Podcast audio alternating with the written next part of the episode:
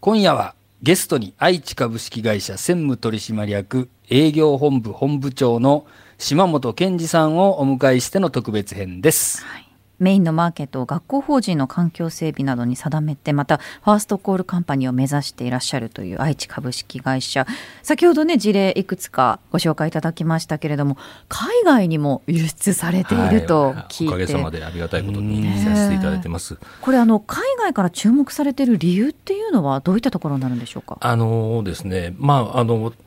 私ども学校法人様とか公共施設様の株をあのずっと製造してくるにあたってやっぱり品質基準っていうのが、まあやっぱり高めないとですね何かあって例えばまあえっ、とお怪我されたりとかま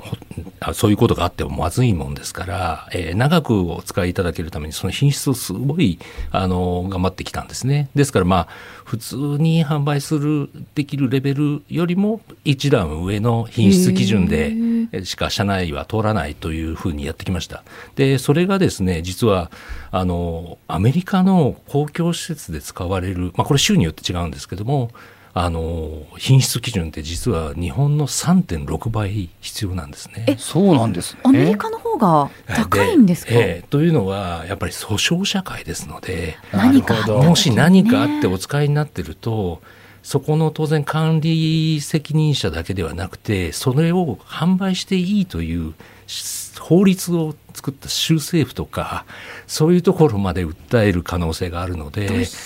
えーまあ、いろんな試験が、さまざまな試験あるんですけど、まあ、日本では5万回でいいと言われているのが、例えばアメリカだと14万回やらないといけない。すごいこれ24時間試験機をですね自動でやっても7日から8日かかるんですね。えーでまあそういう部分で、まあ、私どもが、まあ、あのじゃあそれにチャレンジしてみようという話になって、まあ、そもそも品質基準が上がってきてたので、うん。まあ、チャレンジできるレベルかなと、まあ、それでももう開発陣本当にもう当時はですね7日目に何か問題が起きたっていう形でもうもう疲弊しまくってましたけれどもそうですよね、えーここまで来たのにっていう、でですのであのアメリカ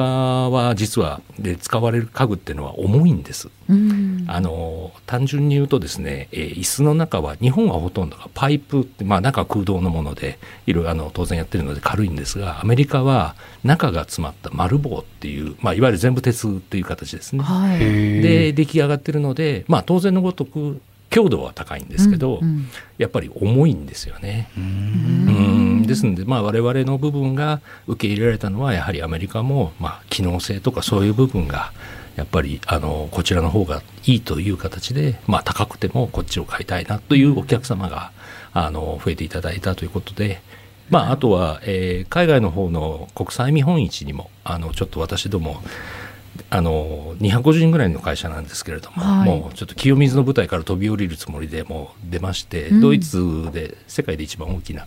国際展示会にも出てるんですが、まあ、そういったところであの実際に見て触っていただいてあのいろんな方からお引き合いをいただくようになりました。品質とそして、まあ、機能性って、はい。またデザインも評価されてるっていうことですよありねがたいことに、はい。今あの会社の規模250人弱の従業員の方というお話でしたけれども、その規模ならではのこう戦略っていうのはあるんでしょうか？まあそうですね、あのまあ、とにかく先ほどもお話しした通り、まあ、いろんな市場ありますが、私どもやはりですね、学校法人様、公共施設様、えーという部分に、まあ、特化をした営業をさせていただいて、実際にお客様とお話しして、いろいろな課題を聞いて、でそれをすぐに、まあ、開発とかのテーマにあのつなげると、うんまあ、250人ぐらいなんで、ほとんど顔が見える関係なもんですから、あのまあ、営業本部長である私が知らない案こともいっぱいありまして、開発と営業の担当者が直接話してるもんですから、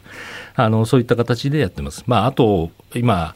えー競合させてあのしてます企業様は、実はほとんどが一部上場企業なので大手メーカーと、はい、ですからもうその企業規模の方々と戦うにはですねやっぱりもう本当に毎日いろいろなことを、えーお客様の部分の、えー課題をどういう課題なのかということを真剣に考えることと、まあ、当然のごとく他の方ができない他社さんができないような提案。まあ、あの従業員にはあの毎日が桶狭間だって言ってますけどね。桶狭間の戦い？毎日そう毎日いつもいやあのもう本当にあのもう相手がた非常に有利な状態だから、まあまあねそこを打開していくにはもう毎日が桶狭間の状態で頑張ろうと。さすが愛知の会社だけに、桶狭間がね。本当ですね。いやーまあね毎日が本当に戦いということなので、ここでやっぱりこう孫子の言葉兵法が生きてくると思うんですが長尾さんゲストの方への恒例の孫子の言葉そうです今日ね。愛知株式会社さんにはどんな言葉をかけますか？実は本当ね、いろいろぴったりくるような言葉がたくさんあって、うんどうしようか迷ったんですけども、やっぱりこれを言っとこうかと、はいこういう言葉がございます。軍曹の仇は、右をもって直となし、憂いをもって利となすにあり。ですね。はいこれ何度か出てきてるんですけども、あの、軍曹っていうのはまさに今の桶狭間の戦いとかね、うんじゃないんだけど、その戦場にどう、どっちが早く着くかみたいな、そういう駆け引きのことを言ってるんだけど、その時に遠回りなんだけど、近道にすると。マイナスをプラスに転じるっていうことができなきゃいけないよっていう教えなんですよ。で、これあの、愛知さんのですね、えーお仕事を見ておりますと、非常に今あの、デザイン性も非常に優れていてですね、えーで、まあまさに世界で評価をされるほどのね、あのー製品を作っておられるんですけども、はい。そこだけ見るとなんかパパッとこう近道を行っちゃったというか、うん。あの、さっさと楽なところを行った風にかっこよく行った感じなんですが、さっきの桶狭間の戦いじゃないんですけどね。ええ。非常にあの泥臭いまさに遠回りのような活動を結構されていて、そのファーストコールカンパニーなんていうのもね。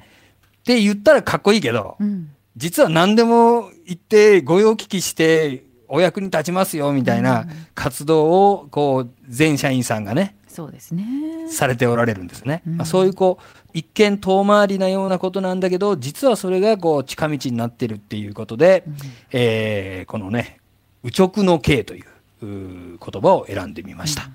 唯一無二の技術にそこがつながってるということですけれども、島本さんいかがですか？今のお話聞いて。いや、まあ、あの本当に光栄ですけれども、まあでも、あの長尾さんがおっしゃった通り、あの実は私どもデザイン性こだわって、まあ、本当にそういう部分のホームページとかも、ものすごいやっぱり、まあ、見た方に、まあ、かっこいいなと思ってもらえるものをやってるんですが、超かっこよかったですいやまあ、ええただ実は本当に営業とか開発とかの人間はやっぱり泥臭いことなんですね。あの、一個一個やっぱり潰していかなきゃいけないですし、それから当然のことが小さいことでも、お客様が例えば修理してほしいって言ったらもうすぐにやっぱり修理、あの、ですから営業がもう直接工具持って、あの、い椅子一脚だけ直しに行くとかも、あの、やってますし、で、まあそういった泥臭い部分っていうのは本当にあります。まあただそういったことがお客様に、まあ、評価していただいて、まあ、あの、来たるビジネス、あの、の時に、まあ、普段の行いを評価していただけるのかなと思ってます。一見遠回りに思えるけれども、それが近道だということですね。ね。はいはい。えー話はつきませんがお時間となってしまいました今夜のゲストは愛知株式会社専務取締役営業本部本部長の島本健二さんでしたありがとうございましたどうもありがとうございましたありが。とうございました。